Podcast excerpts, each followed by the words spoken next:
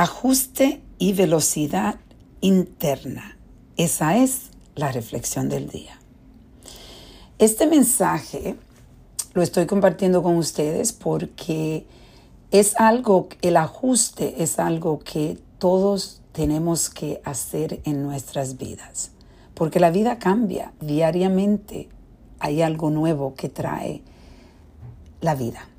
Y para mí, eh, por un ejemplo ahora mismo, yo estoy ajustándome a compartir mi vida con alguien que adoro casualmente, pero a la misma vez es una persona que entra a mi vida y yo tengo que buscar el tiempo para esta persona, para dedicarle al amor.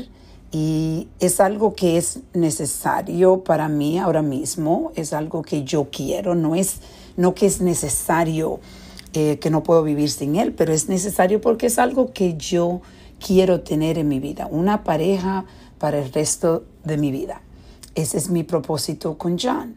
Pero aparte de que es un propósito, es algo donde yo tengo que internamente acostumbrarme a tener alguien en mi vida después de cinco años de estar sola. Y a la misma vez, él tiene que acostumbrarse. Y la velocidad que yo tengo de poder ajustar y hacer esos cambios en mi vida es diferente a la velocidad que John tiene.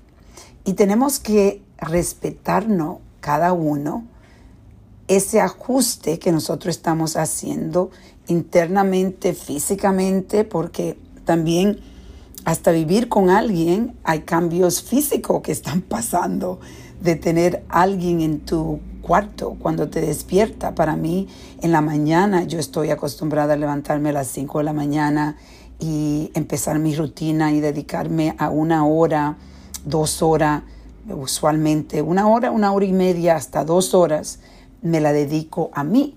Pero trayendo a John en mi vida ahora, he tenido que hacer ajuste y esos ajustes a veces pueden traerte ansiedad, pueden traerte em, también felicidad a la misma vez.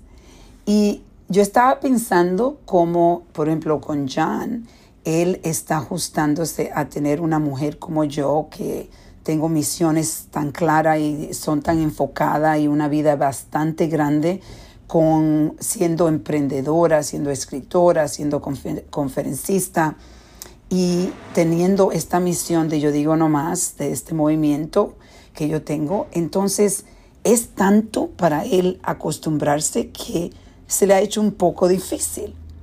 Y yo estoy tratando de entender que la velocidad mía no es la velocidad de él.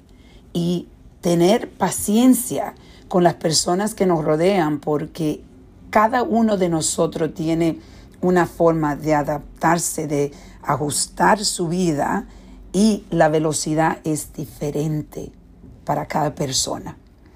Entonces, la reflexión hoy es donde yo te estoy invitando a reflexionar cómo tú estás quizás presionándote tú mismo o presionando a otra persona que se ajusten más rápido de lo que ellos pueden o de lo que tú puedes.